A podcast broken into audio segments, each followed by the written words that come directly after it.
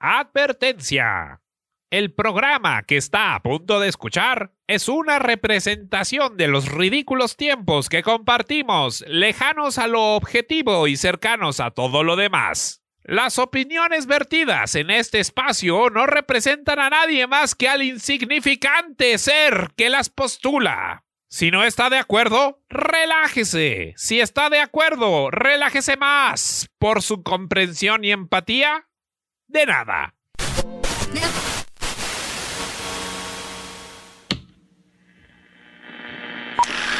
Antes de que los artistas mostraran la miseria de nuestras vidas, el cine era divertido. Y aún lo es.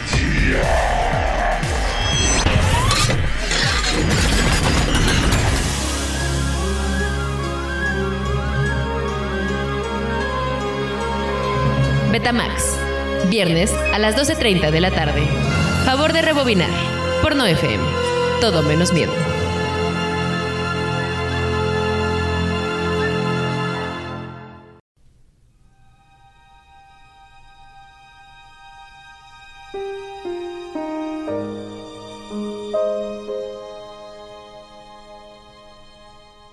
Bienvenidos hoy viernes o si nos están escuchando por el podcast en cualquier otro día de la semana a Betamax, el programa donde hablamos de las películas que podemos ver una y otra y otra y otra vez. Clásicos del cine contemporáneo, clásico, cine en permanencia voluntaria, etcétera, etcétera. Soy Andrea, me pueden encontrar en Twitter como arroba conejo azulorama y el día de hoy me acompaña una de las personalidades más grandes de la estación, un pilar de la 9FM, de Buen Día Gorilas, eh, conocedora de la vida y de temas de la actualidad, de la sociopolítica, economía, educación, de todo lo que quieran ustedes. Eh, la maestra Gabriela Astorga, bienvenida. Hola, Ay, qué, presentación, hombre, me voy a sonrojar. No, por favor, no es para menos, maestra, no es para menos. Y bueno. Muchas eh, gracias por invitarme. Al contrario, gracias por aceptar, por amor de Dios. Yo sé que usted es una persona muy ocupada y con múltiples ocupaciones, no solo laborales, sino académicas e intelectuales, que también son laborales. Entonces, eh, eso. Gracias por estar aquí hoy. Y bueno, pues la maestra Astorga tuvo bien elegir un película no, no, no, no, que a mí en lo personal me gusta mucho y como que yo no entendía por qué, pero bueno, no vamos a hablar de eso ahorita. Eh, la maestra Astorga tuvo bien elegir a League, of Our, a League of Our Own, que es una película de Penny Marshall del 92, si no me equivoco, protagonizada por Gina Davis y Tom Hanks, entre otras múltiples estrellas como Lori Petty, Rosie O'Donnell, Sally Madonna, por ahí. Este, no sé si me está yendo alguien como también, eh, bueno, Bill Pullman también sale. Sale una jovencísima tía Leoni. Ah, tía Leoni, que estaba desconocidísima. Ajá, sale Ann Cusack. Eh, y creo que nada más, así como conocidones. Como, como mainstream, digamos. O sea, que ya tengan un household name. Este, pues nada, qué, qué gran película escogió Maestra Astorga, pero ¿por qué la escogió? Cuéntanos. Pues es una de mis películas favoritas de la vida. Eh, es una de mis películas favoritas de los deportes. A mí me gustan mucho los deportes y me gusta, me gusta mucho verlos. Y me gustan mucho las películas de deportes, ¿no? Eh, tienen como un, pues un feeling muy especial y esta es de mis favoritas de, deportes. Y de hecho me gusta mucho y de hecho yo la vi por, por primera vez porque es la única película de béisbol sobre, sobre mujeres, mujeres jugando béisbol. ¿no? Y además es pues de la liga, la única liga profesional que ha habido de, béisbol en, Estados Unidos. Eh, y yo la, la vi por primera vez rentada, o sea, la, renté en un videoclub y la renté porque me gustó, pues por como rentábamos muchas películas, me llamó la atención la portada, porque en ese entonces, que yo tenía unos 10, 11 años, eh, empecé a ver béisbol y empecé a ver béisbol con el hermano menor de mi mamá, que no es mucho más grande que yo. En mi casa también siempre se han visto muchos deportes, pero se veía más básquet y él veía béisbol. Entonces yo empecé a ver béisbol con él y él me empezó a explicar, pues, qué verle, ¿no? O sea, cómo se leía el, marcador, eh, qué significaba cada, número, eh, por qué aparecían las estadísticas cada que salía un jugador, eh, o sea, de qué se trataba ver, béisbol. Y a partir de ello, como que me, me gusta verlo, no sé demasiado, no me meto como de, ay, las, eh, las jugadas así van y el papel de cada uno en la cancha es tal y demás, sino me gusta verlo, nada más, ¿no? Por, por ver quién gana. Mi hermano me hace mucha burla porque me dice, es que es, como ver crecer la hierba, ¿no? Es como de, la lanzó, no le dio, ay, no le dio otra vez, ay, no le dio otra vez, ¿no? Pero pues sí hay, sí hay chiste en eso, ¿no? Entonces, el hecho de ver que era una película de béisbol de mujeres sí me llamó mucho la atención. Entonces, como que cada uno de nosotros pedía una película, yo pedí esa, y a mi papá siempre le ha gustado Tom Hanks, entonces como que dijo, ahora les iba, la vemos, ¿no? Y después resultó que eh, el doblaje, el subtitulaje más bien, no el doblaje, el subtitulaje, la traducción, la había hecho una amiga de mi mamá. Entonces, eh, que de hecho trabajaba con ella y era una chava más o menos joven, con las que mi hermano y yo también nos llevábamos muy bien y demás. Entonces empecé como a tener una relación más afectiva con, con la película y bueno, luego me la compraron y, me compraron una cinta VHS y la vi, la vi, la vi, la vi, hasta que destruí la cinta. wow, qué bonito. Sí, por eso, por eso la escogí. Qué maravilla. Es que es una gran película, gran, gran, gran película. Digo, para aquellos que quizás son demasiado jóvenes para haberla visto, quizás como en, uno de esos momentos en donde la, la ponen mucho, porque también como que tiene sus épocas de que la pasan mucho en la tele y momentos en donde desaparece. Ahorita, por ejemplo, creo que no está en ningún lado, o sea, como en ningún servicio de streaming, en nada, pero fácilmente la puedes como, quizás, por ejemplo, creo que YouTube tal vez la tenga, como Google Movies tal vez la tengan, y seguramente se puede comprar, pero, pero no está, por ejemplo, en Amazon Prime ni nada de eso que yo sepa. Creo que está en Paramount. creo. Uh, ok. No estoy muy segura, pero creo que está en Paramount. Y bueno, Paramount lo pueden rentar un mes y la ven gratis. Pero bueno, para quienes no, no tengan el contexto de la película, eh, como bien decía ahorita la maestra Astorga, es una película enfocada en la liga de béisbol de mujeres que se creó mientras estaba la Segunda Guerra Mundial. Justo parte de que como que el, pueblo americano, estadounidense, pues necesita tener entretenimiento y necesita como regresar a los deportes. Sin embargo, pues las grandes estrellas del béisbol y prácticamente casi todos los hombres están, eh, eh, fueron convocados a luchar en la, en la, Segunda Guerra Mundial. Entonces tienen que ver de qué manera como que rescatan los deportes y crean una liga 100% eh, de mujeres, ¿no? Que, que sí es una liga que se creó en la realidad, digamos. Y bueno, es la historia de esta liga, particularmente de un equipo que es, son, ya no me acuerdo cómo se llama el equipo. Las Pitches de Rockford. Rockford Pitches, ajá. Y está el equipo constituido por Gina Davis, que es como la estrella del equipo, que se llama Dottie.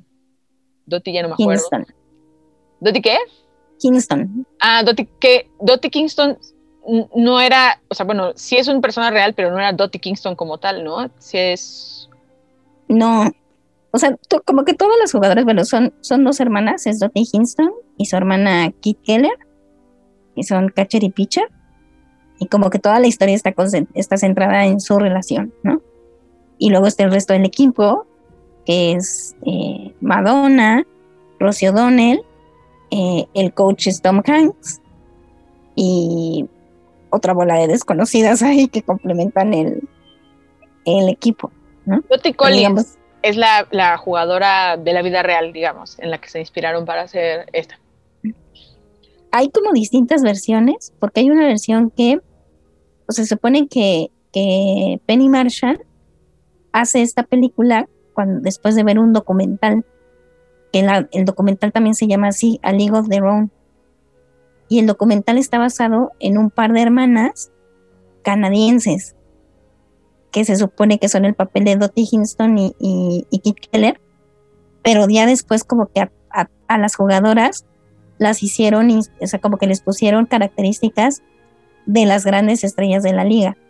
Entonces Dottie Hinston tiene de esta hermana canadiense, pero de esta otra jugadora que mencionas que fue como mm. la jugadora de la liga. Que justo el papel de Gina Davis de Dottie es, es la jugadora de la liga, ¿no? Es la que llega, pone orden, todo el pedo. Porque justo el personaje de Tom Hanks es un güey que vivió buenos días en el béisbol profesional, pero tiene un accidente y ya no puede caminar chido y se vuelve un alcohólico porque pierde como su oportunidad en el béisbol, ¿no? Entonces es el coach bueno para nada y, y eso. Pero ahorita que decías justamente como la onda de que es, un, es la única película de béisbol enfocada en mujeres, también creo yo que está bien padre de esta película que todos los personajes pues sí, casi todos los personajes tienen como cierta complejidad, independientemente de cuánto tiempo pasamos con ellos, ¿no? Obviamente, como, como dice la maestra Astorga, ¿no? La, historia está enfocada en, en Dottie y Kit, que son las hermanas, justamente, que son Gina Davis y Lori Petty. Sin embargo, como que vamos conociendo las historias de todas las otras mujeres que están en el equipo, ¿no? Que, que igual todas pasan por diferentes cosas, principalmente porque pues varias vienen de contextos en donde son familias rurales, a lo mejor son mujeres que sus esposos se han ido a la guerra y que están como en espera de, tener noticias de los esposos justamente. Está como la onda, por ejemplo, de, de la chica a la que a la que su papá como que dice, güey, es que es bien fea, ¿no? Entonces, por lo menos en el béisbol, como que la puede armar en algo porque pues nunca va a conocer marido, nunca va a tener nada. Pero digo, yo lo estoy contando muy burdamente, pero la relación de esta chica con el papá es súper tierna. O sea, y, y, justo como que es, es muy chistoso como Penny Marshall retrata no solo a las mujeres en la película, sino las relaciones entre las mujeres, ¿no? Y como, o sea, eh, eh, es, es, es bonito porque a, pesar de que son o pudieran parecer personajes estereotípicos, la manera en que los trabajan narrativamente sí es como muy interesante, o sea, sí es como mucho más profunda, ¿no? Porque si nos fijamos, sí, los, todos los personajes son, pues un poco, eh, sí, tal cual, estereotípicos, ¿no? Está Dottie, que es como la hija perfecta, la esposa perfecta, eh, ella solo quiere casarse y tener hijos, ¿no? Está Kit, que es como la hermana menor, siempre segundona, siempre desplazada. Está la reina de belleza, está la madre a la que el esposo le dijo, llévate al hijo porque no lo tolero más. Está la bomba sexy, que por supuesto que es Madonna. Está en la Marimacho, que es eh, Rosie O'Donnell, pero también está esta, esta eh, mujer que mencionas que es Marla, ah, que creció con su papá y que entonces su papá como que no, pues no supo criarla, entonces la crió como un niño. Eh, está la, eh, la perfecta ama de casa, está la cocinera. entonces, digamos, si es, si es como ciertos personajes que pudieran parecer estereotípicos, pero que al momento justo en que se relacionan y que conviven entre ellas, pues va mostrando eh, justo la complejidad de, llenar ese papel o de ser encasillados en ese, en ese papel, ¿no? De tener que responder a ciertos eh, modelos o a lo que se supone que se espera de ellas, además en un ambiente que se supone que no es para ellas, que es el deporte. Y que justo también están sumergidas en este otro subcontexto histórico de la Segunda Guerra, ¿no? En donde no hay dinero, la gente está preocupada, la gente está como, pues, o sea, no solo preocupada como por lo que pudiera acarrear la guerra, sino porque sus, personas están peleando en la guerra, ¿no? Y como todo este clima político, social, medio nublado que, que estaba encima de todo y que es como, como, ah, pues vamos a darles un poquito de sano entretenimiento a la gente y, y tienen aparte como también esa, esa carga, como, como dices, ¿no? Justo como lo que se espera de ellas, no solo tiene que ver con, con la onda de que están metidas en un deporte que no es para mujeres, en teoría, digo, lo estoy diciendo muy entre comillas, y, sino que también está como esta carga emocional de, ah, tienen que hacerlo chido porque están entreteniendo a la banda en estos momentos tan oscuros, ¿no? Y se quedan ellas como, como, como lidiar con estas presiones es, es, es una forma interesante de crear estos vínculos entre personas, en mi opinión. Sí, y, y además eh, eso de llenar eh, papeles también lo llevan al siguiente nivel, ¿no? Que es, y lo dicen así tal cual en la, en la película, eh, hacer una liga a, Lady League, ¿no? O sea, no solamente son mujeres, sino son ladies, son unas damas, ¿no? Entonces, tienen estos cursos de embellecimiento y, y, clases de buenos modales, y a todas les hacen un makeover para que se vean bien. Les hacen, las hacen jugar en vestido, ¿no? Eh, que, que, eso sí, o sea, los uniformes de la liga sí era ese, o sea, era, era terrible porque uno ve entrevistas con las jugadoras históricas y todas hablan así de las malditas faldas, ¿no? Justo, y que es, es bien padre como eh, de alguna manera Penny Marshall critica este tipo de cosas, ¿no?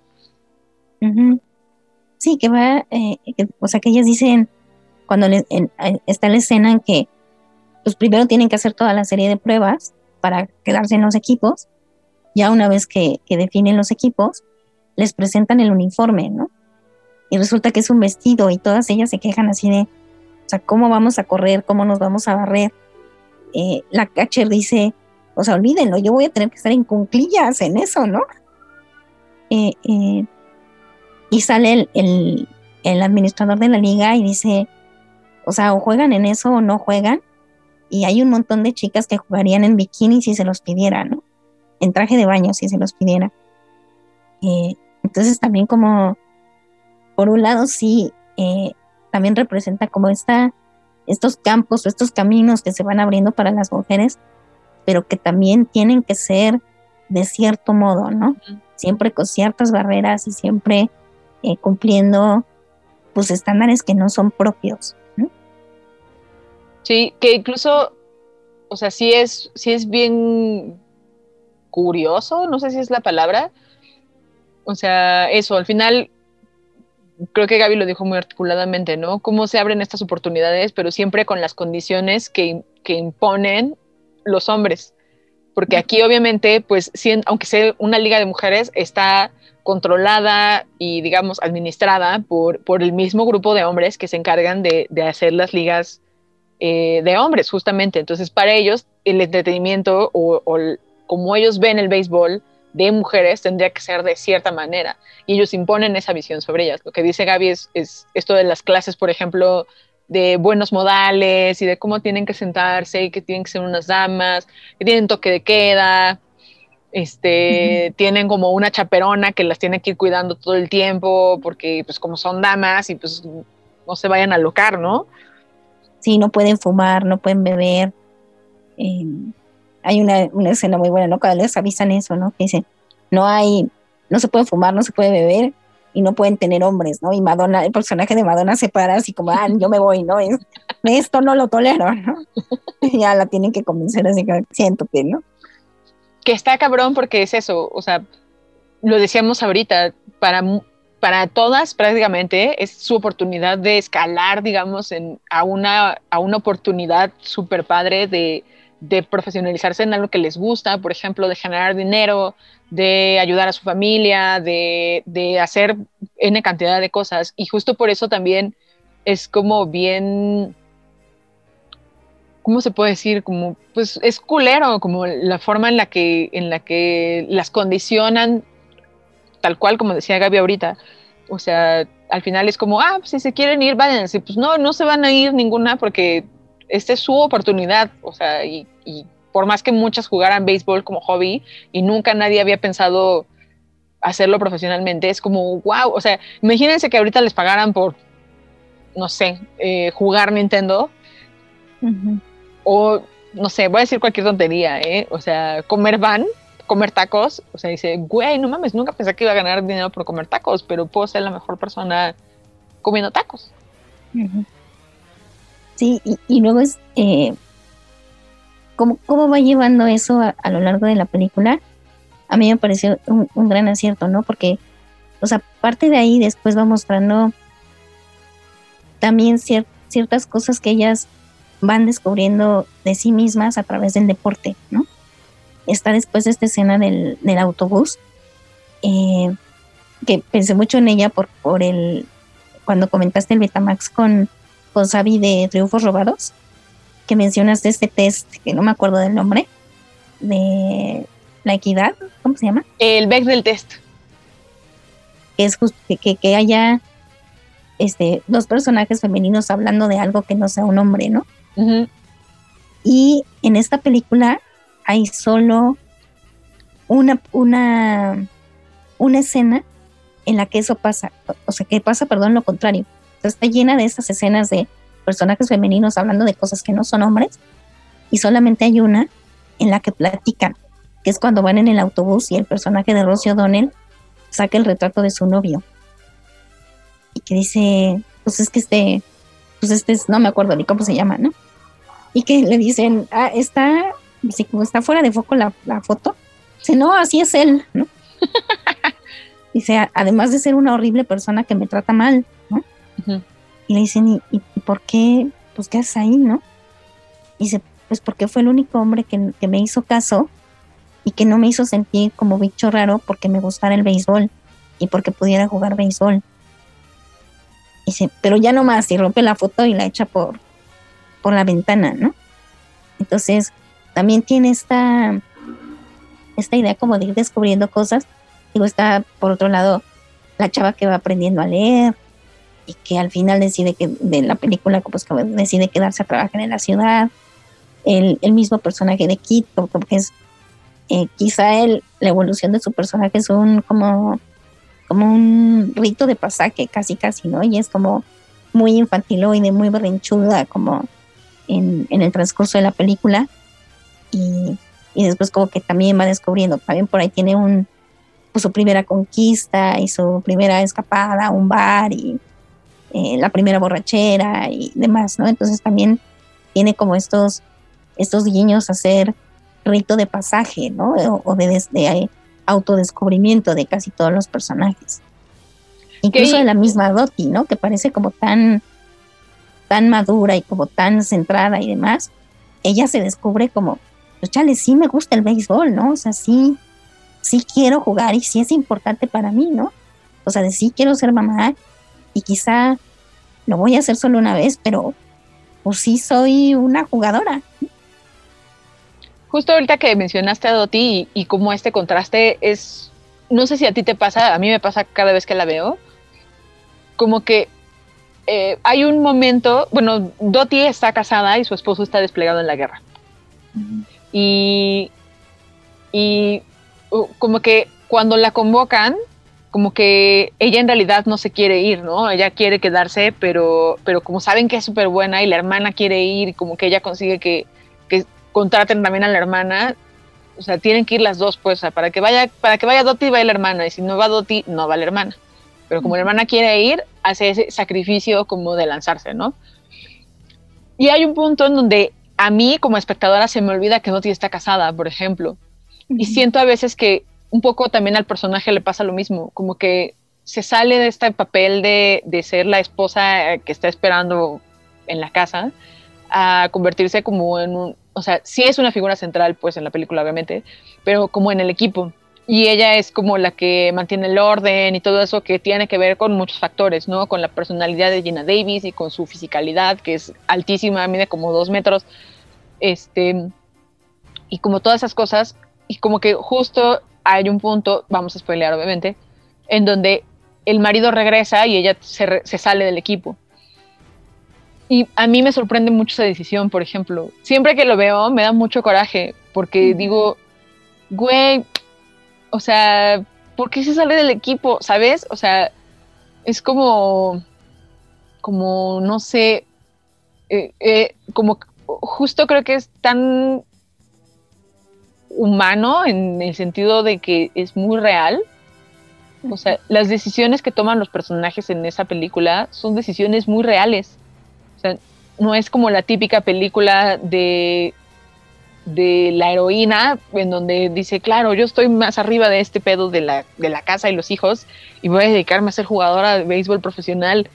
O sea, porque al final, pues sí, sí, como que se desafana de eso, ¿no? Y para mí es, no es que sea decepcionante, o sea, no es que me decepcione el personaje, pero como en esta onda de, de la película ideal, entre comillas, de deportes, como que no es el desenlace para el personaje que tendría que pasar. Pero no sé si solamente me pasa a mí o si es algo que tú crees que sea como a propósito. Pero es que acuérdate que no es el desenlace, porque finalmente sí regresa. Sí, claro, regresa al pero último partido. A mí lo que me gusta como de esa decisión, o sea, sí me da también mucho coraje siempre. Así como. Pero justo a- ahora que, que volví a verla para, para que platicáramos, hay dos cosas que me gustan como de, de esa decisión y de, la, de cómo lo maneja la, la película. Uno es que no cae ante el discurso grandilocuente de Tom Hanks. O sea, porque Tom Hanks obviamente le reclama y le dice pues que, que creyó que era una jugadora, ¿no? Que en el béisbol y en todas las películas de béisbol estaba mucho esto de tenerlo o no tenerlo, ¿no? De, de ser un verdadero jugador o no. Me dice, yo creí que eras una jugadora. Y ella le dice, pues no, no, o sea, yo pues estoy casada y me quiero regresar con mi esposo, ¿no? Entonces, el hecho de que no caiga como al, al discurso me gusta. Y la otra cosa que me gusta es que ella solo regresa. O sea, no hay un momento como dramático, no se ve tampoco que el esposo la convenza, no, o sea, simplemente ella regresa y dice de, pues siempre sí quiero jugar. O sea, como que es una, un acto de agencia de ella. Entonces, e- eso es lo que me, como que me gusta de, de esa, esa decisión. Pero sí, en un principio como, es hasta como, pues muy arrogante esta idea de, pues no, a mí ni me gusta jugar, es solo un hobby y demás, así de, "Güey, eres buenísima, te encanta, ¿no? ¿Por qué, ¿Por qué no lo aceptas, no? Claro, y que desde el principio ella en realidad no quería ir. O sea, insisto, y, y va porque así contratan a la hermana y la hermana sí tenía muchas ganas de, de ir, pero en realidad Jenna Davis, bueno, Dottie, era así como, "Ah, me da lo mismo, yo me puedo quedar en mi casa a cuidar vacas toda la vida y no pasa nada. Que también es eso, ¿sabes? ¿no? De, que es a lo que yo voy con lo, del lo, lo del autodescubrimiento, porque no quería ir entre comillas, ¿no? Ah, bueno, sí. que después es lo que le reclama el personaje de la hermana, ¿no? Cuando en una de sus múltiples peleas, eh, Dottie le echa en cara, ¿no? Así de, pues si no hubiera sido por mí, no hubieras llegado, ¿no? Y ella le dice, pues no tenías que quedarte, ¿no? O sea, me pudiste haber metido y te pudiste haber ido en las pruebas. O sea, pero te quedaste y has hecho todo y sigues diciendo como, no me importa, pero pues aquí estás, ¿no? Y estás siendo la mejor jugadora de la liga, ¿no? O sea, tampoco es como que, ay, no puedo evitar ser tan buena, ¿no? O ser tan chida. Sí, sí, sí es bien. Sí, es un contraste interesante ahí. No lo había pensado, pero sí es cierto. Y digo, otra cosa que me parece muy atinada y que me gusta mucho, mucho, mucho, mucho de esa película es que, salvo Gina Davis, aparentemente todas las mujeres hacen sus propios stunts. Todas las mujeres juegan béisbol y todas las mujeres hicieron, o sea, hacen todo lo que pasa en la película. También Gina Davis, creo que el único stunt que, hace- que, que tiene es en, hay una escena en un split, ella sí hace el split, pero lo que no podía era, era como barrerse en split. Ya. O sea, como que podía hacerlo y mantener la posición, pero no podía correr y barrerse y, y caer en split. Entonces ahí sí aceptó eh, Penny Marshall la, la doble, pero de hecho parte de las audiciones, o sea, como que la primera etapa de audiciones fue lo que pudieran jugar béisbol, las actrices. Y que hubo un montón de actrices que no se quedaron porque no pudieron jugar eh, béisbol, ¿no? O sea, por ahí se menciona, eh, ¿cómo se llama la, la de Top Gun? Ah, esta. Ay. Que ahora Mm, también anda como en boga de todos por, por las declaraciones que dio de, de que no la llamaron a la- al reboot de, de Top Gun, No era porque se ve de su edad. Ah, qué poca madre. No sé, yo sabía de, de Laura Dern, que Laura Dern originalmente la crean para que fuera Dottie. O Y de hecho esta. Gina Davis, Ah, Gina Davis entró así como de, en, así en safe, porque iba a ser Debra Winger, ah, que de hecho a ella ya la habían firmado y a, a semanas de la filmación dijo, no, ¿sabes qué? Creo que no la armo con eso del béisbol. Y, y se salió. Y, y llamaron a Gina Davis y Gina Davis entró como entrenamiento en friega. entrenamiento intensivo, campamento de béisbol. Ajá, ¿eh? Y sí las tuvo con, o sea, como que sí hicieron campamento de, de béisbol para entrenar, ¿no? Con, eh, así las tuvo Penny Marshall. Entonces sí, eso, eso también me, me gusta mucho, ¿no? Que también creo que la que la pasó fatal fue Madonna, porque como que ella sí no, no se le daba mucho, que de hecho la tuvieron que cambiar de, de posición y ponerla como más cerca del diamante porque ella no llegaba a las, las bolas. Lanzar Sí, no, no lanzaba con tanta fuerza, pero sí, no, no, no hay stunts. Eso es bien bonito. También creo que hay películas que se nota mucho cuando hacen como estos campamentos previos de integración de personajes, sobre todo cuando son, cuando es un cast muy grande. O sea, que aquí digo, pues sí son muchísimas personas involucradas porque tienes a todas las mujeres de los diferentes equipos y luego como que estamos con las Rockford Pitches y después se sale Kit y la mandan a las otras que no me acuerdo cómo se llaman tampoco. Las Bells, Ah. no. Eh, Las bells, Sí, ¿no? Son las bells. ajá, las bells. Este, y como que, digamos, se expande un poquito esa patita, ¿no? Pero, pero hay como súper buena química entre los personajes que creo que se nota mucho cuando es la escena en donde se escapan todas y que se van al bar, Sí, que eh, es una escena, o sea, bueno, ese momento del bar está bien chido. No sé particularmente por qué me gusta, pero creo que en parte es por cómo se demuestra la dinámica de todas, aunque cada quien está en su pedo. Y sí es como una química bien natural, como de, ah, me estoy llevando a mis amigas que estamos internadas en esta casa de señoras y nos vamos a ir a una loca aventura. Y, y justo como que está cada quien en su onda, ¿no? Las que están chupando, las que están bailando, Marla que empieza a ligar con otro güey, sí. este, Gina Davis que está ahí como, como cuidándolas y como viendo ahí qué pedo. Y, y eso, como que cada quien por separado tiene, tiene eso, pero ¿qué crees tú que es como, como la esencia por la que la película sigue siendo una película vigente? Porque obviamente sigue teniendo como mucha luz y como mucho spotlight cuando la pasan en, en Universal, que la pasan un chingo en TCM. O sea, siempre en cable la pasan algún fin de semana, una cosa así. Pero, ¿tú por qué crees que la gente regresa a esa película? Porque creo que sí es muy auténtico el manejo de, de los problemas de las mujeres. O sea, sí es, o, sea, el hecho de, primero como quizá esta, esta situación un, un tanto universal de tener la oportunidad, ¿no? Como tu oportunidad de oro, tener eh, tu chance en la vida de armarla en algo, de hacer algo impresionante. Yo creo que de entrada eso es algo como que con la que todo el mundo se puede relacionar y, y que las, las, las películas de deportes se concentran mucho en eso, ¿no? En como tener la oportunidad de armarla, de hacer algo impresionante. Y por otro lado, creo que todo esto que hemos estado platicando de lo, lo que decías hace rato de mostrar decisiones reales que tienen que hacer las mujeres en distintos en distintos momentos de su vida. O sea, no solamente laboral, sino personalmente, ¿no?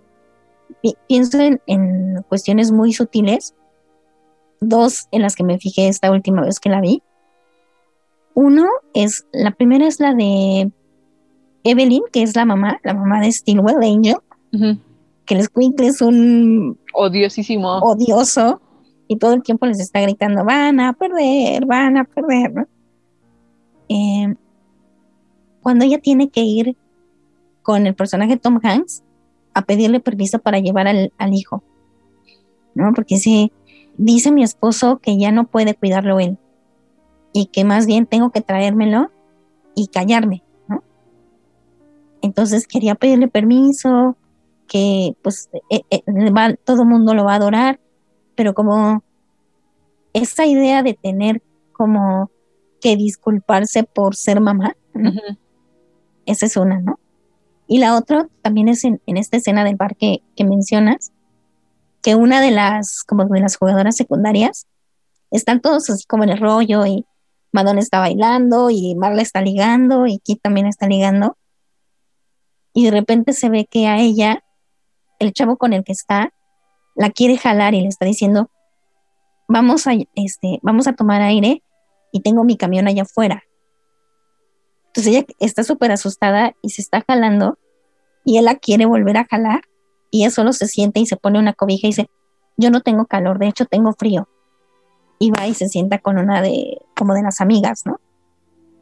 O sea, hay como un acoso medio velado, ¿no? Entonces, creo que son como cosas muy sutiles, pero que son cosas en que todas nosotras nos podemos llegar a ver. Entonces, e, es, es raro decirlo también así, pero es, sí, aun cuando es una película ambientada en los 40, hay cosas que no han cambiado demasiado. Entonces, creo que también ahí, eh, pues, radica la, la, la vigencia de la película y también el hecho de que en este momento estemos teniendo pues otras tantas reflexiones sobre las mujeres y su desarrollo y las relaciones entre mujeres y demás. Pues era una cosa muy extraordinaria que en los 90 se hubiera una película protagonizada por prácticamente puras mujeres, ¿no? O sea, hay ¿cuántos personajes masculinos hay? Es el de Tom Hanks, el de Bill, Pullman, que es el esposo, eh, el manager, que es el señor Lowenstein, el dueño de la liga, que es de hecho Gary Marshall, en un, cameo, eh, el papá de Dottie y, mm. y, Kit, que sale una escena, y el papá de Marla. El papá de Marla y el papá de el personaje de Rosie O'Donnell. Ah, cierto. Sale una escena al final. El papá de Marla también sale, no, y el esposo de, Marla, que también salen en un par de escenas, ¿no? Pero de verdad son personajes secundarios, ¿no? O sea, son personajes que están, personajes secundarios y personajes de relleno.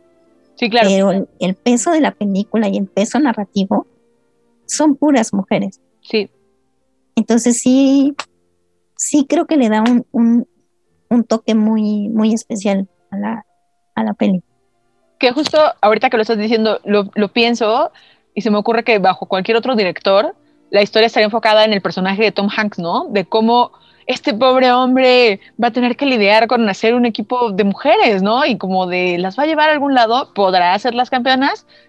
Y, y, justo aquí, y, y, como que no hemos hablado tampoco de eso, de la relación de Kit y de Dottie. Bueno, sí hemos hablado de eso, pues, pero no nos hemos clavado tanto como en esta relación de hermanas que también es como súper, súper real. y, y eso, o sea, creo que, que Gaby lo, lo, expuso de manera eh, muy puntual y muy adecuada. O sea, al final todo el peso está como parejo sobre, el, sobre las relaciones de las mujeres. Obviamente más sobre el personaje de Gina Davis, porque también ella ya era como una actriz de mucho peso en aquel entonces. O sea, la película sale, si no me equivoco, el mismo año que Telma y Luis. O sea... No sé si el mismo año, pero es la inmediatamente después que Luis. Entonces también Gina Davis tiene aquí como un, un peso, digamos, ya mucho ¿cómo se puede decir? Como mucho más justificado, digamos. Aparte de que, ah, no, es el 91, Thelma y Luis, cierto. Mm. Y, y pues eso, ¿no? O sea, ella ya está también en un punto muy, bastante, bastante chido en, en Hollywood, digamos, ¿no? Obviamente Tom Hanks está ahí como para atraer a la gente, porque Tom Hanks ya era Tom Hanks en aquel entonces y necesitabas el nombre, o sea, al final la gente que quizás llegó también en aquel entonces a ver esa película fue así como, como ah, Penny Marshall, mujeres, que digo, eso pasa también hoy en día, tampoco es como que hayamos cambiado tanto en 20 años, pero bueno, en 30 años. Sí, 30. Pero, pero eso, o sea, al final Tom Hanks está ahí como para anclar la película a algo y que la gente caiga como de, ah, mira, Tom Hanks seguramente es la historia de cómo este entrenador logró llevar a este equipo de mujeres al éxito. Y es bien chistoso como el personaje de Tom Hanks en realidad al principio cuando ellas empiezan a ganar no hace absolutamente nada. O sea, él no las ayuda en absolutamente nada. Si acaso se empieza a dar cuenta de cómo ellas empiezan a integrarse, por ejemplo, y cómo, cómo Dottie empieza como a tomar las riendas y acomodarlas y como a decir, a ver, güey, tú haces esto, tú pones esto otro y así asado, y que obviamente el equipo a la que escuches a Doti y a ese güey no lo respetan para nada.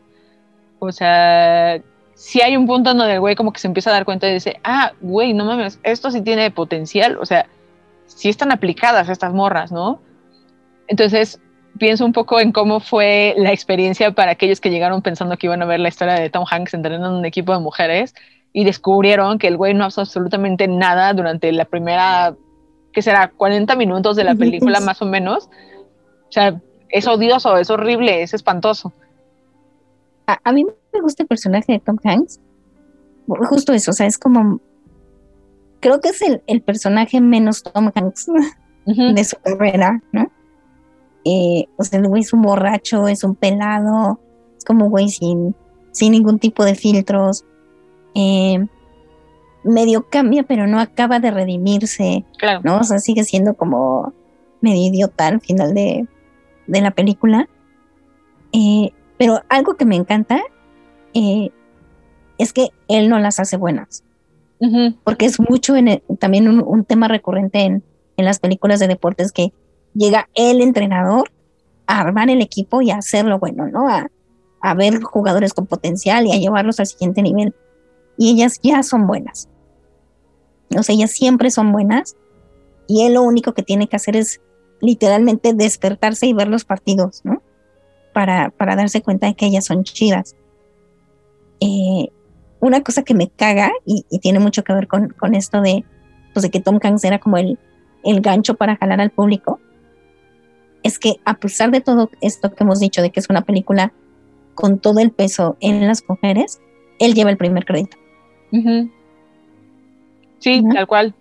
Eh, y, y también eh, estaba viendo una entrevista de, hay pocas entrevistas por ahí en YouTube de, de los actores hablando sobre la película, pero Tom Hanks habla de, de esto de, pues mi personaje realmente no tenía ningún peso, ¿no? Dice, por primera vez, generalmente, y más en una película de deportes, los papeles están al revés. todo es sobre el personaje masculino y las mujeres pues tienen como incidencia en esta gran historia del personaje masculino. Y aquí no. O sea, de yo, yo podía inventar y, crearle toda, todo un desarrollo al personaje, pero pues al final nada, nada era sobre mí, ¿no? O sea, no, la cámara no estaba en mí. Y, y creo que él también asume ese papel y no tiene como esta, o, o no le noto yo como esta gana de, de querer ganar cámara, ¿no? No sé, como que está muy en su papel por ahí. Eh, creo que también eh, hace que, que tenían como, como que a Penny Marshall no le gustaba mucho que improvisaran, pero el que le dio chance de improvisar a Tom Hanks y a Rosie O'Donnell, o como que dejaba que corriera la, siguiera corriendo la toma, pues para ver si, si salía material chido extra, y que eso hizo que el personaje de Rosie O'Donnell creciera, porque en realidad era mucho más pequeñito, pero como que esta interacción y si hay mucho juego entre, entre ellos dos, como que se llevan muy pesado y se contestan cosas, y eso era más bien como de entre, entre los actores, ¿no? Eso está bien chido. Entonces sí, me... Sí. Pero ahorita que, que estabas poniendo esto de Tom Hanks, por ejemplo, literal es tal cual como su personaje en la película. O sea, al final, eh, al principio, más bien, de los partidos, la gente va a ver a Jimmy Dugan, que es el personaje de Tom Hanks, ¿no? Van a los partidos porque él es el coach y van y le llevan pelotas y le piden autógrafos y todo eso y, todos quieren ir porque, porque él es el entrenador, ¿no? Porque este güey que era una figura del béisbol va a estar entrenando un equipo de mujeres. Entonces, es como el güey que jala, entre comillas, muy entre comillas, a la audiencia. Entonces, es muy chistoso como, no sé si es a propósito, esta onda tanto del crédito como, como de cómo funciona el personaje, quizás cómo funcionó hasta la promoción de la película, de tener como frontliner a Tom Hanks, que en realidad no hace nada. O sea, Jimmy Dugan tampoco hace nada. O sea, es, es, no sé, no sé cómo, cómo ponerlo tal cual, pero a mí me suena un poco a eso. Sí, digo ahí eh, que, que, incluso se ve en la película en el, el, narrador, ¿no? El, el, que está narrando los juegos de béisbol, que dice, no, es que este equipo es buenísimo y no sé qué. Seguramente es porque Jimmy Dugan, el maestro, las tiene en forma y el otro está rascando, o sea, literalmente se está rascando los huevos borracho en, en, la, en la banca, ¿no? Y ya después como que sí hay cierta cierta redención, que por cierto, al, a, para hablar del, del personaje de, de, Tom Hanks, tenemos que hablar de esa escena y tengo que hablar de ella porque se lo prometía a Benjamín Morales. Por favor. La primera escena de Tom Hanks, bueno, no, que de hecho no es la primera escena, pero la primera escena con ellas, que es cuando entra al, al vestidor antes del primer partido, ahogado de borracho, y entra a orinar, ¿no? Es que llega y está, está orinando y se echa una miada eterna, eterna, eterna que están ellas así como que, ¿qué onda? No tómale el tiempo, ¿no? ¿Cuánto tiempo puede, puede orinar? Y que estaba leyendo que, que de hecho ni Tom Hanks sabía, ¿no? Porque era Penny Marshall haciendo el ruido con una cubeta y que él tampoco sabía hasta qué punto tenía que dejar de actuar, ¿no? Porque ella era la que controlaba el ruido. Entonces dice, dice Benjamín que es su escena favorita, pero... Claro. También es muy chistoso este contraste como, como dices, ¿no? De los momentos de, de, Jimmy Dugan en el vestidor, porque está también este otro momento en donde llega el telegrama para avisarle a, a una de las, de las jugadoras que ya se murió su esposo en la guerra, ¿no? Sí. Y él es el que entrega el telegrama. Entonces, ahorita que mencionaste esta escena, justamente me contrastó muchísimo con esta otra, que en donde ya está más más formado el equipo, ya están como más integradas todas y, y también él ya se dejó integrar un poco. Y, y, cómo pasa de ser el güey que le grita, por ejemplo, a la que es mamá y que le dice que es una estúpida y que porque está llorando y todo el tiempo les habla horrible a todas. Y aquí como que bajan las defensas así como completamente. Y, y ese contraste de la escena en donde el güey llega a orinar y como que le vale madres las viejas y como, ah, sí, adiós tontas, a, a ser como esta figura, o sea, es como el momento quizás en donde él ya toma un poco como este pedo de soy el, el, el líder, en teoría, entre comillas, de este equipo, ¿no? Uh -huh. Y ya le da la, la mala noticia a, a, Betty. Sí, es a Betty, ¿no? Creo. Sí, que de hecho es el mismo personaje. O sea, cuando la primera vez que entra al vestidor, que llega borracho, mm. Es Betty la que le da la tarjeta de béisbol de su esposo para que se la firme y él se la rompe, ¿no? Y se pasa a orinar y después es a ella la que le da la, la noticia de que el esposo murió. y que él la da porque llega el cartero y dice, ay, pues es que como que se le pierde el nombre y dice, voy a tener que regresar a aclarar esto, pero pues ya están todas alteradas porque saben que, pues que el esposo de una de ellas murió, ¿no? Se le quita el, el telegrama y dice, dámelo y ya, ¿no? Él lo abre y pues se entera de quién es el, el esposo, ¿no? Estaba leyendo pues, que esa escena de Betty Spaghetti duró como, se tardaron como tres días en filmarla y así como de, ¿qué? ¿Por? ¿Por qué? No lo sé, solamente leí ese dato y así como de tres días en hacer ¿Como por la emotividad? Podría ser, tal vez. Y también como por el tema de las cámaras, cómo funciona, que igual como que hay mucha gente involucrada y como que... redondo. Ajá, puede ser. No sé, es un ¿Quién sabe? Digo, hay cuestión de cámaras y demás, supongo que sí fue bastante complicada de filmar, ¿no? Sí, no, sí, no, no, tengo demasiada idea. Yo tampoco, pero sí hay tomas como súper dinámicas. Y es bien chistoso porque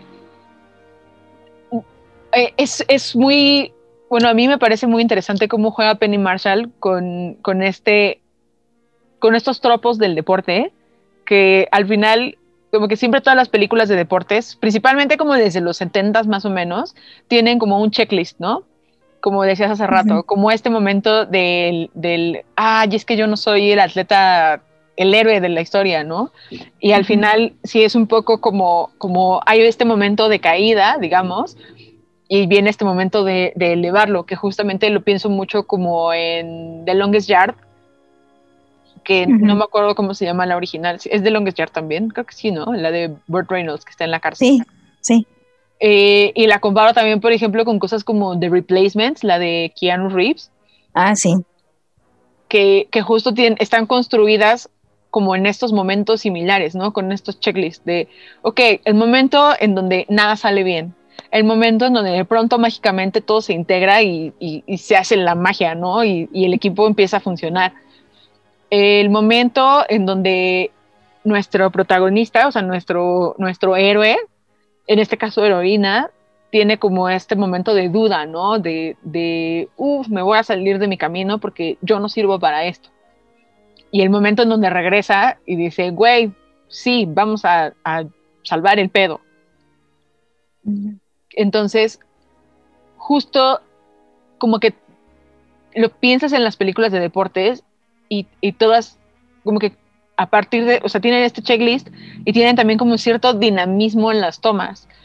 Y Penny Marshall logra hacer como cosas bien dinámicas, porque el béisbol es súper complicado de filmar, o sea, hacer películas de béisbol es, es bien difícil porque necesitas que sea muy dinámico el pedo de los cortes, la edición es, puede llegar a ser muy cortada, entonces necesitas saber qué tipo de tomas quieres con mucha claridad para que no sea algo tan cortado y que al mismo tiempo sea dinámico para que pueda seguir el juego, digamos, porque pasa todo muy rápido. Entonces, logra que la película no sea mareadora en ese sentido, se ve dinámico y al final también las tomas son, son como súper atléticas, o sea, como que ves a todas y las ves haciendo sus stones y las ves corriendo, lanzando, bateando, barriéndose y, y demás, y es como wow, qué chido. O sea, a mí me daban ganas de jugar béisbol y de barrerme. Obviamente, ahora a mis casi 40 años, digo, güey, yo ni madre es que voy a hacer eso, ¿no? Pero, pero pienso como, no sé, si fuera Gina Davis en aquel entonces, así como de, wow, qué chingón que se aventó a hacer eso, ¿no? No sé. Sí, creo que también hay e, ese, ese dinamismo, lo hace mezclando también como esta idea de las películas de guerra, ¿no? como esta narración, esta voz en off de mm, también mucho de, las de las películas de, la Segunda Guerra Mundial y estas secuencias con los periódicos, con los titulares de los periódicos, ¿no? Entonces eso como que ayuda también al, al, dinamismo de, de las pelis.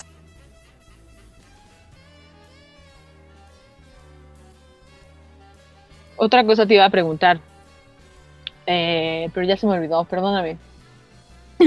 Mm, mm, también mm. algo más que iba a comentar de las. No me acuerdo si de las tomas o de qué. ¿De qué estábamos hablando antes de las tomas? ¿De que era muy difícil de grabar? ya se me olvidó, perdón. Bueno, quién sabe, pero.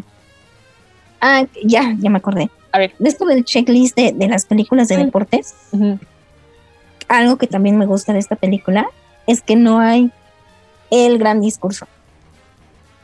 O sea, como que es- en todas las películas de deportes hay un momento del discurso en el que todos reflexionan y a partir de ahí las cosas empiezan a salir bien, ¿no?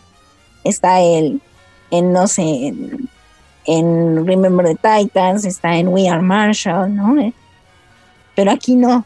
O sea, aquí como que, pues todas saben qué pedo, des- no desde el principio, pero pues como que van integrándose y, y como que van funcionando como equipo, ¿no? Entonces, quizá porque no hay ningún momento así de, de derrota absoluta y el momento de crisis es pues, cuando Dottie se quiere ir y, y cambian de equipo, digo ya, spoiler, pero pues también es una película de hace 30 años, no mames, y la pasaban cada fin de semana. Eh, que cambian de equipo aquí, ¿no? Pero no hay un momento como de, de crisis del equipo en el deporte. Ujú. Entonces no hay Sí, necesidad claro. como de este discurso grandilocuente. Sí, sí es cierto. No lo había pensado, fíjate, como en esta checklist del, del, del equipo. O sea, no hay un momento, por ejemplo, en donde vayan perdiendo. O sea, que No. digan, puta, es que si no, no le chingamos, hoy vamos a perder y ya no vamos a poder llegar al gran partido, ¿sabes? O sea, y al mismo tiempo como Dottie es, es esta líder slash heroína slash eh, estratega, todo. Ni siquiera es como renuente, sino con toda la discreción del planeta, ¿no? Que, que es bien claro como ella es la que hace que el equipo llegue a donde llegue y siempre el crédito es de Jimmy Dugan, ¿no? O sea, ya lo decía usted hace rato, como de, ah, no mames, seguramente Jimmy Dugan las trae en chinga, ¿no? Y es así como, güey, ¿no? O sea, y, y tampoco es que ella haga un esfuerzo muy grande por, por tomar este rol. O sea, en ese sentido también es muy natural este tipo de, de reacciones, ¿no? Es como la típica de, a ver, chicas, vamos a ponernos las pilas porque este pedo, o sea, en realidad como que ella va y hace su chamba y llega un punto donde le dicen como, como, como, güey, si no hacemos que esto se vuelva como un espectáculo, no, o sea, la gente va a dejar venir, necesitamos vender boletos y es cuando hace el split, ¿no? Como para salvar un poco el pedo. Pero, pero tampoco es que ella haga algo súper heroico para, para tener este rol. O sea, es muy evidente que todas la siguen y que todas la escuchan y que, que lo que ella diga es lo que se hace. Pero no hay un momento evidente en donde ella se haga. O sea, sí, porque es cuando empieza a dar ella instrucciones, ¿no? Y que dice, a ver, vamos a hacer este pedo. Pero tampoco, o sea, es un momento demasiado discreto. O sea, no es un momento como de, oh no, nadie puede encontrar al coach. ¿Quién lo va a hacer? Yo lo haré, ¿sabes? O sea, no es que tome las riendas ella en, en algún momento donde le cae el spotlight. Sí, no es un asunto jerárquico, ¿no? O sea, como que es muy claro que ella es la mejor jugadora, pero no hay un momento, no hay un- una relación jerárquica entre ellas.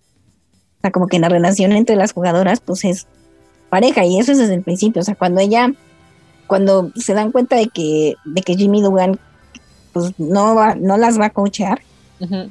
dicen, pues es que no nos dio la alineación. ¿no? Y dice ella así como que, bueno, pues qué tan difícil puede hacer, hacer una alineación. ¿no? Y le dice el personaje de Madonna, pues, pues a ver, hazla. Sí. Dice, bueno, pues a ver. Dice, yo juego jardín central. Dice, bueno, tú eres jardín central, ¿no? Lo único que hace es como, pues poner a, un, a cada una en lo que ya sabe que cada una sabe hacer. Y ya después, este, pues como que todo se va, se va acoplando en, en el equipo, pero en realidad no hay una, salvo con la hermana, que sí hay, hay una situación como muy de hermanas, que es como otro tipo de relación. No, no se establecen jerarquías entre ellas, ¿no? Entre el equipo.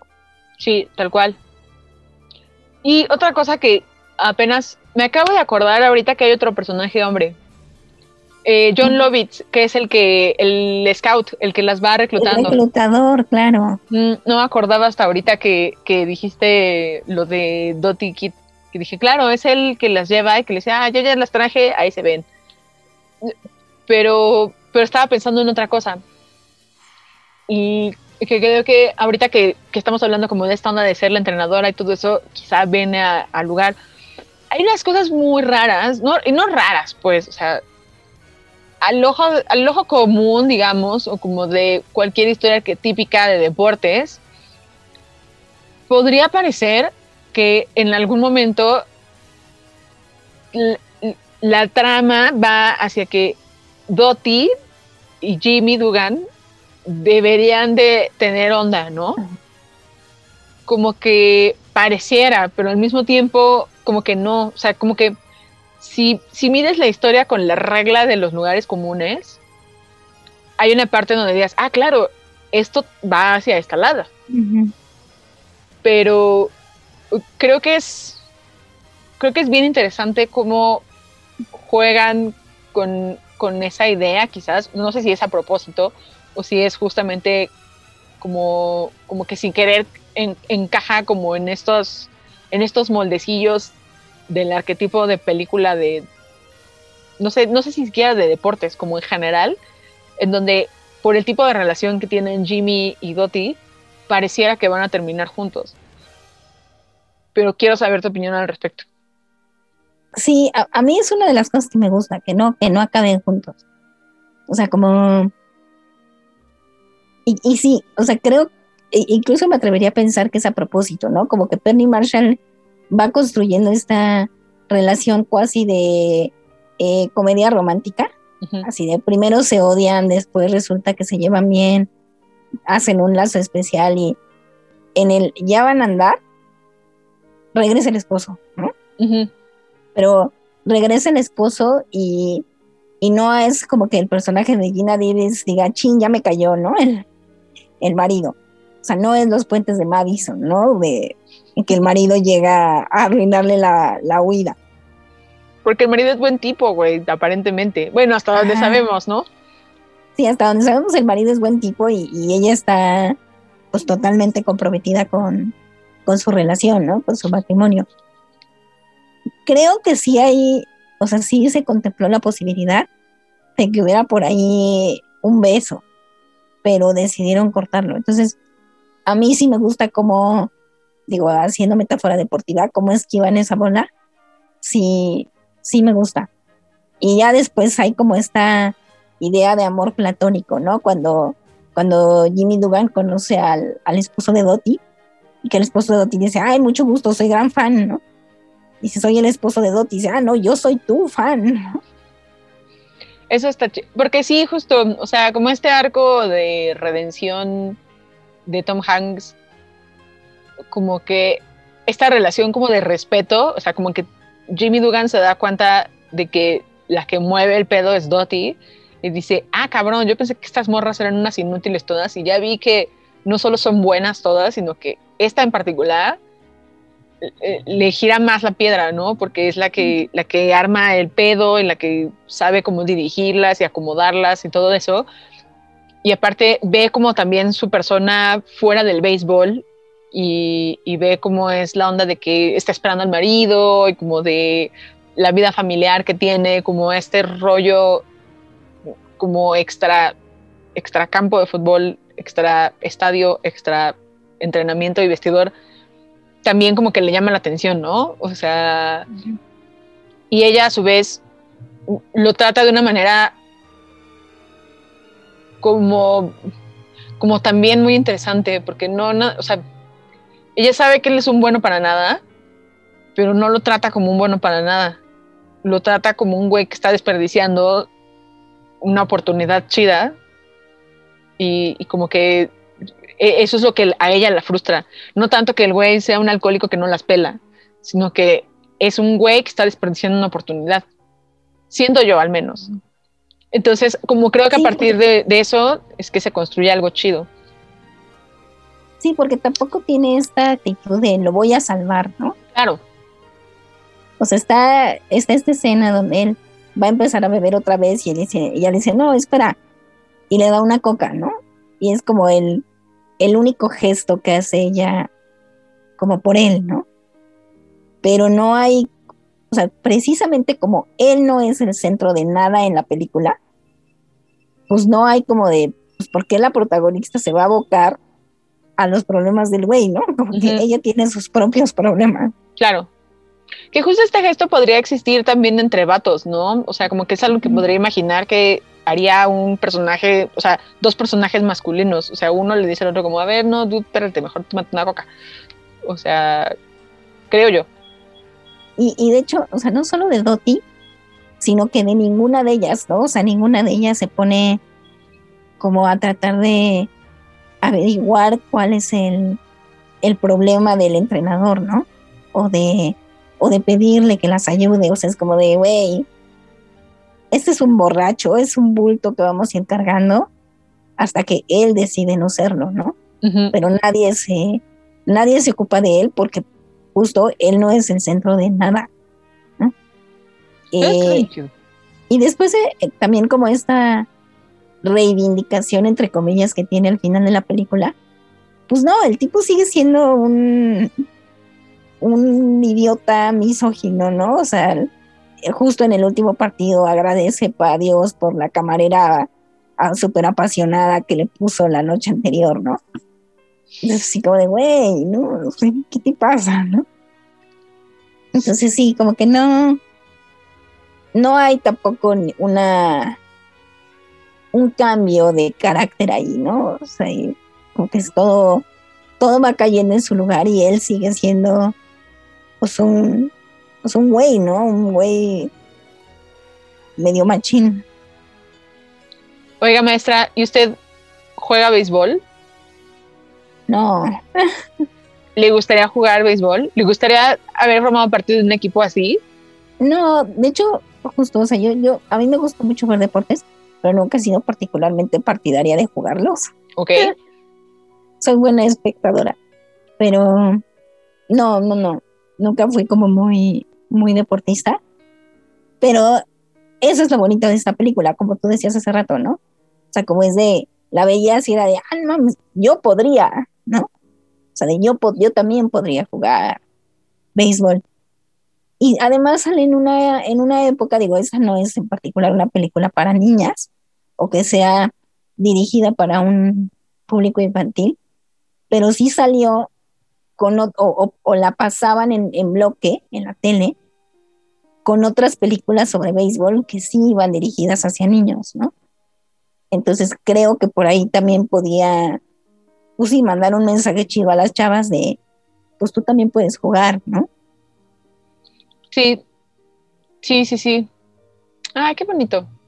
Y otra película de deportes, por ejemplo, que a usted le guste, ya, ya entrando en estos temas, ¿eh? de que hace rato decía que es muy apasionada de los deportes y que eh, o, o entiendo que obviamente esta tiene como una carga emocional distinta, pero justo a mí, por ejemplo, los deportes me gustan hasta cierto punto, veo cosas, pero tengo como periodos en donde me voy así de mira una rana, adiós y ya me voy. Pero aún así, por ejemplo, esta es una de mis películas favoritas, The Replacements es otra de mis películas favoritas, me gustan mucho eh, las películas de los patos también, pero no sé si justo hay otra cosa dentro de este universo deportivo que le pueda gustar a usted, que pueda recomendar. Sí, muchas. Me gusta, por ejemplo, de básquet, me gusta mucho el Coach Carter, Mm, es este Netflix. De americano, pues me gusta Remember the Titans, me gusta Any Given Sunday. Eh, eh, ¿Qué otra cosa? ¿Qué otra de americano? Moneyball de béisbol también Ah, claro. es, es increíble, que además Moneyball viene a romper como toda esa idea de lo tiene o no lo tiene, ¿no? Entonces, pues no, un montón de jugadores catalogados como que no lo tienen son los que pueden armar un equipo chido, ¿no? Y después hay una respuesta a, a Moneyball con Clint Eastwood que se llama Trouble with the Curve. Que sale Amy Adams. Ajá, y Justin Timberlake. Uh, Ajá.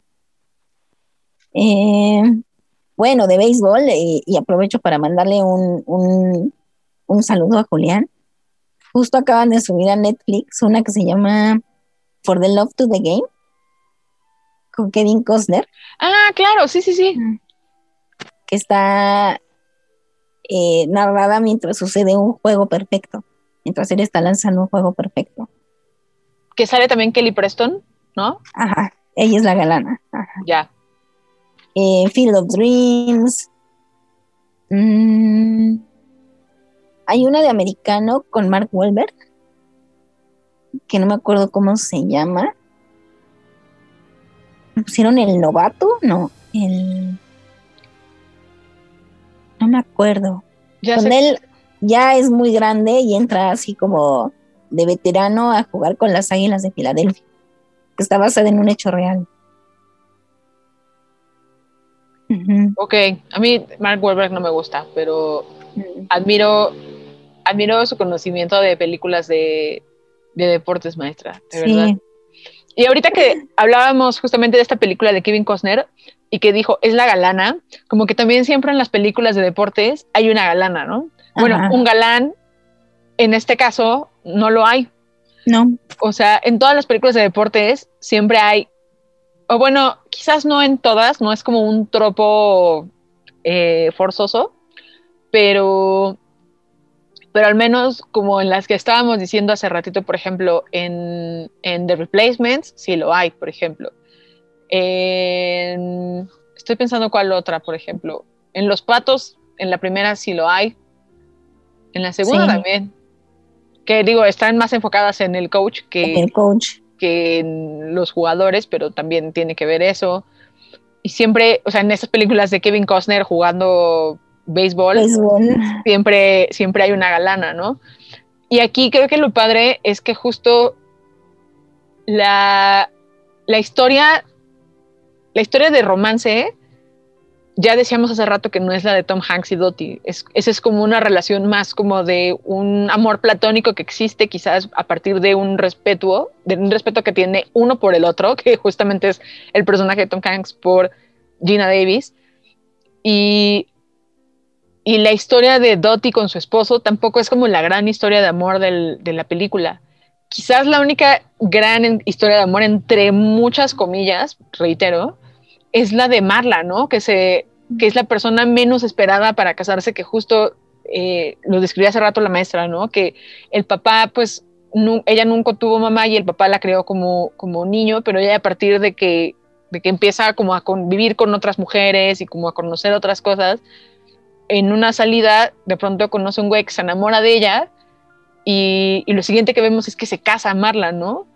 Que a mí me caga esa línea narrativa. Esa es la única línea narrativa que me caga.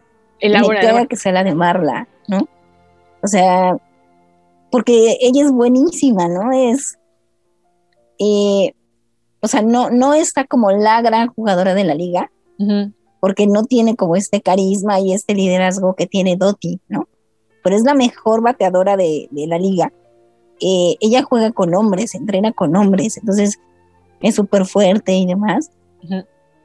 Y todo y tiene tiene esta línea narrativa del patito feo. Sí. Entonces, o sea, toda la secuencia de la escuela de belleza y demás, o sea, le dicen, ¿qué le hacemos? Y la, la, la chaperona dice, recomiendo muchos juegos de noche, ¿no? Eh, cuando le sacan su retrato, la sacan de súper lejos, eh, nunca le ponen como demasiada atención. Y su historia se diluye y luego resulta que la vuelven bonita, se enamora, se casa y deja de jugar béisbol, ¿no? Entonces también es como de... ¿Por? Que O sea, como yo- que su reivindicación sea casarse, me caga. por ahí supe que había una escena borrada en donde después de que se casa se supone que se va a las Bells. Ah, Pero obvio, o sea, si no existe en, el, en la película es que no es canon, entonces no pasó. O sea, sí entiendo perfectamente este punto.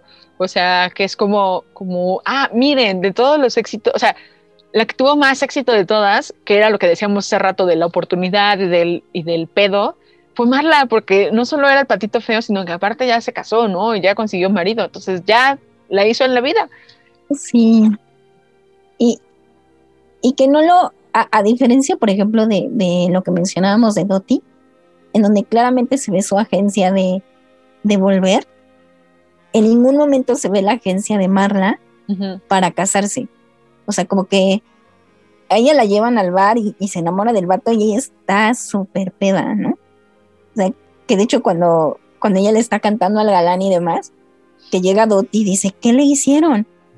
Y, y el personaje de Madonna dice, le dimos un vestido y un poco de licor, ¿no? Y ya, eh, pero no, no hay como, o sea, sí, sí, está ella súper borracha y parece como que está deseando con que no se quiere regresar y se quiere quedar con el vato y demás y todo. Y lo siguiente que sabemos es que se casa. Entonces sí es como de, chale, o sea, no la pudiste dejar acabar la temporada, ¿no? Claro, sí, claro, es así como de dude, tanta urgencia por casarse, es como. mm.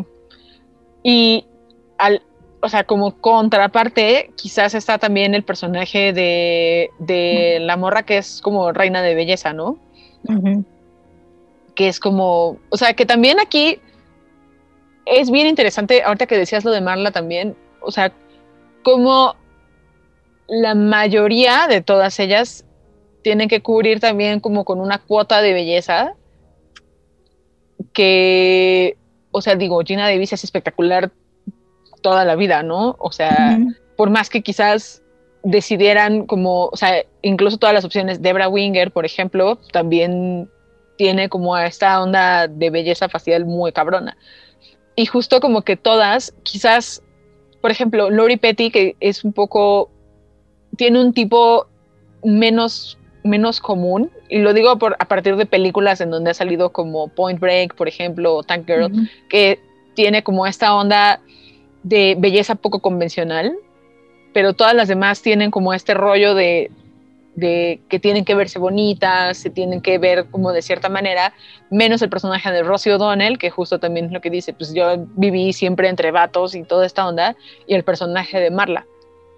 Ujú. Entonces, justo como pensar, y, y lo ves incluso con todos los demás equipos, ¿no? O sea, las Bells, las, las Bells de Racine son, ¿no? Una cosa así Sí. pero, pero todas en particular tienen como este tipo de belleza antigua y lo piensas un poco como en términos del, del showbiz y cómo se tienen que cubrir con ciertos parámetros y e insisto, o sea, hace rato lo dijo Gaby también, no ha cambiado tanto como este tipo de dinámicas comerciales en, en pleno 2021. O sea, que son 70 años más o menos, 80 de eso y, y digamos, también es así. Porque digo, si ven las fotos también, las originales, pues también ven que no es como que se hayan inventado este tema de que tenían que cubrir con cierta cuota de belleza las, las jugadoras. O sea, sí era algo real. Sí, de hecho eso es lo que te iba a decir, o sea, es, es, es muy cabrón, porque eso sí lo aplicaron en la liga real, ¿no? O sea, ves entrevistas de las jugadoras históricas y dicen, o sea, claro que había un estándar de, de cómo te tenías que ver para poder jugar. No sé, había, era parte del, de la prueba, ¿no? Y, y también er- era, es cierto esto de la escuela de, de Charming, ¿no? Y del makeover, que de hecho era el, el, el salón de Elena Rubinstein, que se, era quien se encargaba como de, de embellecerlas. Pero re- regresando un poco a- al- al personaje de, de Ellen Sue, que es la de la reina de belleza, me hiciste acordarme de algo que también es un guiño que me gusta mucho. Ya eso es como para más, más este, personas más clavadas del béisbol. Eh, hay una escena en la que se les va la pelota y fuera del campo hay un grupo de personas negras, un grupo de personas afroamericanas. Mm, Y una, de, una mujer este, afroamericana se mete al campo, agarra la pelota y Dottie se acerca y le dice, como, échela aquí, ¿no? Y ella lanza así súper fuerte la bola y se la lanza hasta, hasta la pitcher, ¿no? Y que la pitcher hasta se, se soba la mano de lo fuerte que la, que la lanzó. Eso es un guiño también porque pues en los años 40 las ligas también están, como todo, estaba segregado y había ligas de béisbol de negros, ¿no? Entonces también hay como un, un pequeño guiño de que igual también había ligas de mujeres afroamericanas, ¿no? Que no, no se cuenta esa historia. Y, y por ahí dice eh, Penny Marshall, ¿no? Que con esa escena querían hacer obvio y decir que su all white cast era, pues a propósito, ¿no? O sea, era también como una especie de denuncia. Tenemos a puras mujeres blancas casteadas, porque en ese entonces la liga era solo para mujeres blancas. Claro. Yo debo confesar que a mí me mandaron a una escuela de, bueno, a un, a un curso de cambio de imagen y de estas cosas de buenos modales, de señoritas y todo eso, yo, yo tuve que ir a una cosa así en algún momento de mi vida. Fue horrible. ¿Qué tal? Raro. O sea, a mí la verdad no me gustó. Fui un poco porque mi madre, muy sabia en aquel entonces, bueno, en mi familia insistían mucho como en mandarme, ¿no? Porque obviamente como se pueden dar cuenta hoy en día, eh, si les enseñara yo una foto de mí a los 13 años, tampoco dista mucho de lo que ven hoy en día en plena cuarentena. O sea, en cuanto a atuendo, corte de cabello, cara, todo, tampoco ha cambiado mucho. Entonces en mi casa, como que, sobre todo mis tías y mi abuela, como que insistían mucho en que necesitaba como un boost, ¿no? y, y, daban mucha lata con eso. Yo no quería y mi mamá me dijo, güey, la neta es que no van a dejar de dar lata hasta que no vayas. O sea, ve, y pues ve que aprendes, o sea, si algo te gusta o no, pues ya yo lo, o sea, pero ya lo hiciste, ya no te pueden dar lata después, entonces, pues ya. Dije, bueno, pues sí, ¿verdad? Y fui y rarísimo, muy, muy raro, o sea, nos enseñaron, por ejemplo, cómo subir y bajar escaleras, este, pensando en que obviamente usas vestido todo el tiempo, ¿eh? Y tienes que usar ah.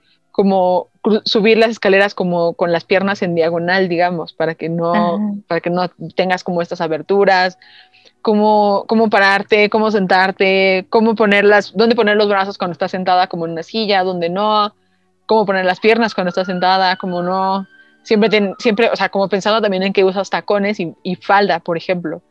Si la falda es de lápiz, si la falda es amplia, eh, muchas cosas así. También de cambio de imagen, o sea, de maquillaje y todo eso también.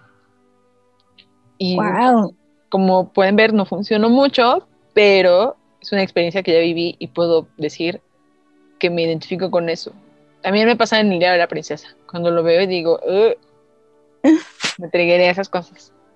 ¿Y, ¿Y, ahí aprendiste algo que tú dijeras, ah, mira, pues, pues por lo menos esto. Nunca lo he usado, pero me parecía interesante lo de los cubiertos, cuando te ponen muchísimos cubiertos. Ah. Porque nos explicaron real para qué servía cada cubierto, de qué tamaño y cómo acomodar la mesa y esas cosas.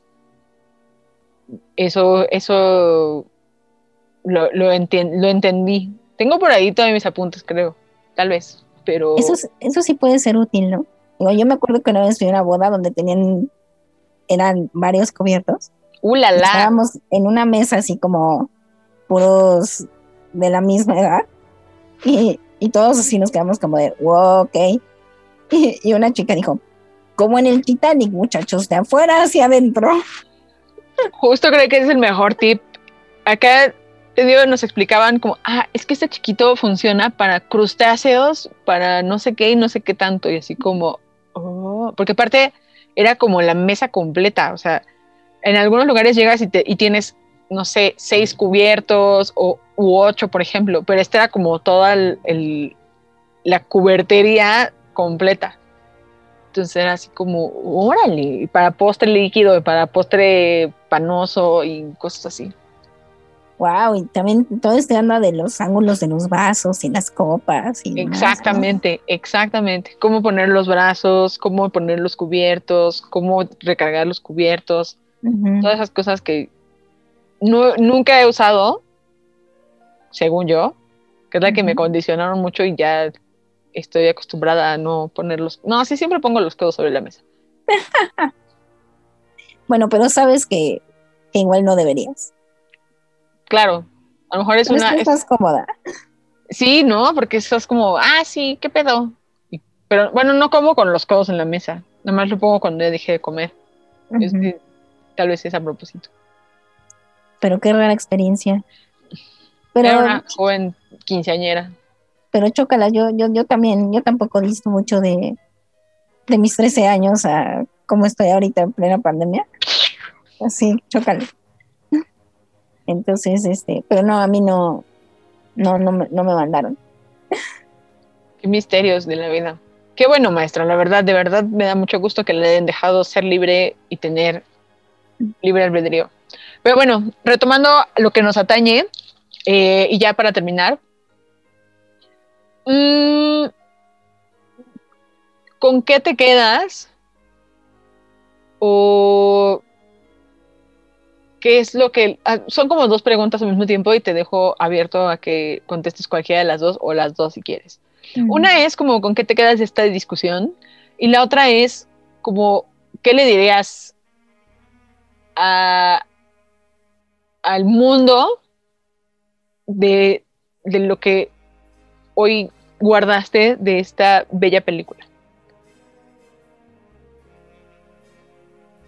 Pues, ¿qué me quedo con, con esta discusión? Que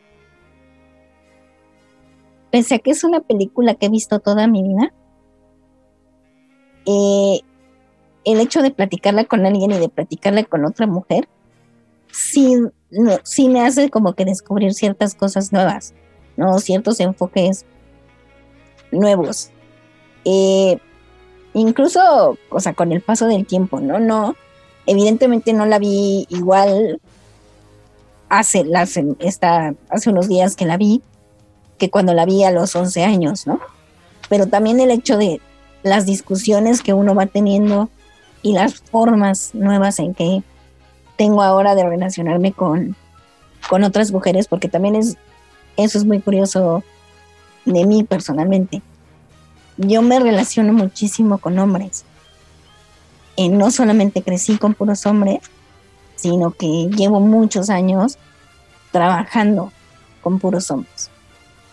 Entonces, sí, eh, estas nuevas discusiones sobre los feminismos y demás me han hecho preguntarme muchas cosas y me han hecho establecer relaciones diferentes con, con mujeres, ¿no? Tanto laborales como amistosas, como afectivas, etcétera, etcétera.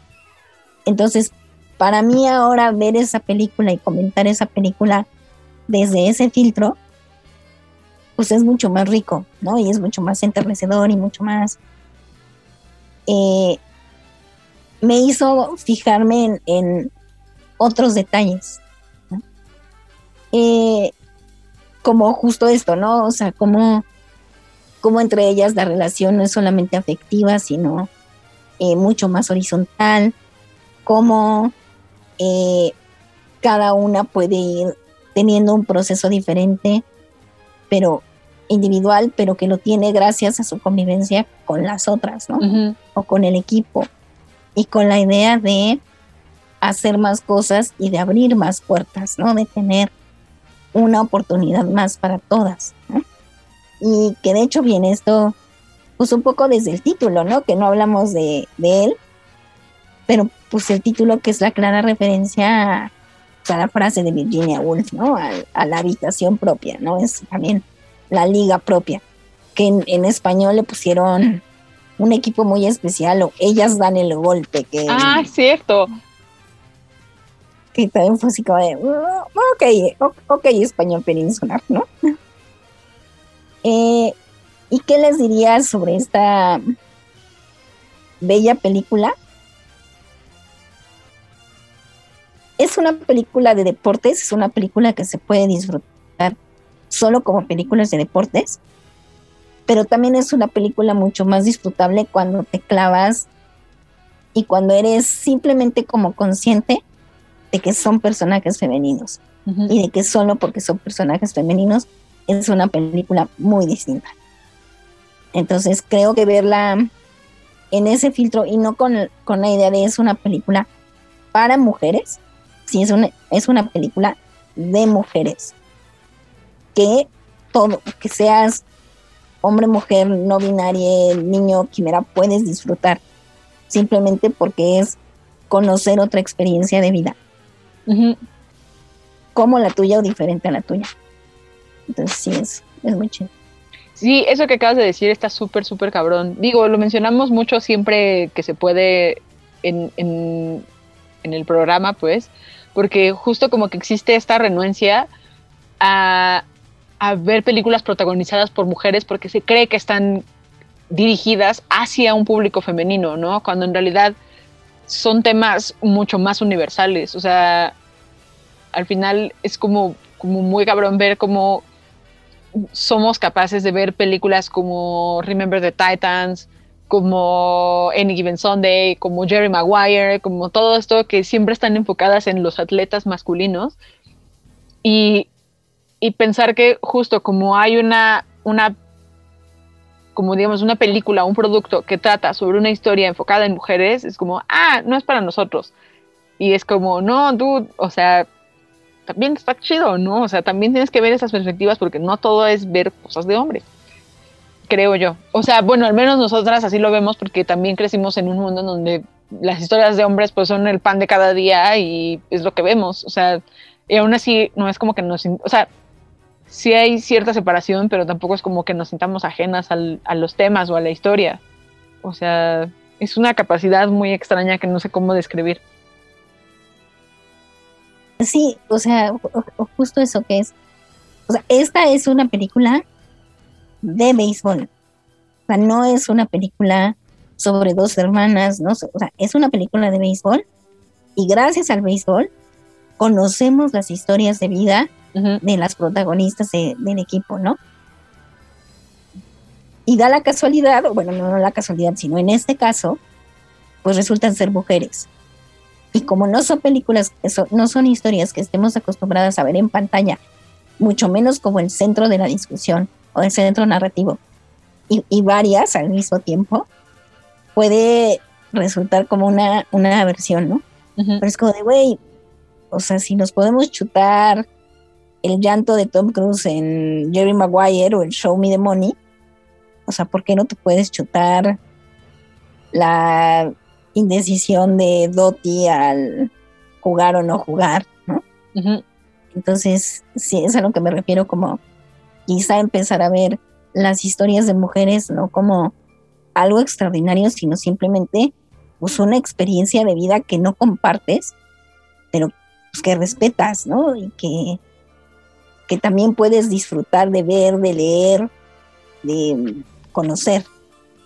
Muy bien, bravo. Elocuente, maestra. Eh, pues nada, creo que hemos llegado al final de este bello viaje de autodescubrimiento a través del mágico mundo del béisbol. Y pues nada, no me queda más que agradecer a Gabriela Astorga por acompañarnos el día de hoy. Gracias, Gaby. Muchas gracias, de verdad yo, yo ya quería que me invitaran, ya hasta le había comentado a, a Benjamín, dije, si, la maestra Andrea me invita alguna vez, ya tengo la película. Dije, y si no me invita pronto voy a empezar a molestarla así hola, hola, invítame a tu programa. No, obvio, obvio que tenía que estar acá. Y creo que tendríamos que repetir pronto con alguna otra película de su mágica biblioteca peliculil personal eh, y pues nada, cualquier cosa, creo que no dije justamente que nos podían escribir con el hashtag BetamaxNoFM para contarnos todo. Si ya escucharon esto y tienen alguna duda, comentario, inquietud, sugerencia, dato curioso, etcétera, etcétera, pueden usar el hashtag BetamaxNoFM, arrobar la NoFM, arroba NoFM-radio y contarnos todo lo que les parece. Me pueden arrobar a mí como arroba conejosolorama y encontrar a la maestra Astorga en Twitter como arroba Gastorgap. Gastorgap. Y eh, maestra la pueden escuchar también todas las mañanas en Buen Día Gorilas, dándonos el acontecer eh, nacional e internacional y qué, qué más virtual Cumpliendo este, caprichos. Cumpliendo caprichos, justamente con ese bello cerebro que tiene, al cual lo quiero abrazar, su cerebro. Oh. Y pues nada, nos escuchamos dentro de dos semanas. Gracias, maestra Astorga, de nuevo por estar aquí. Gracias a ti. Gracias a todos.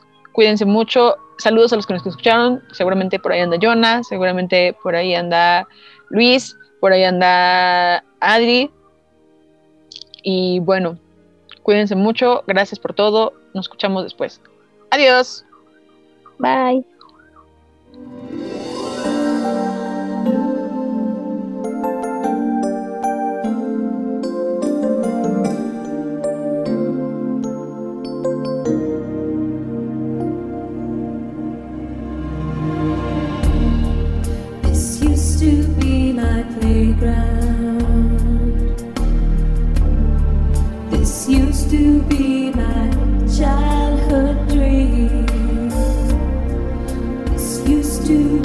the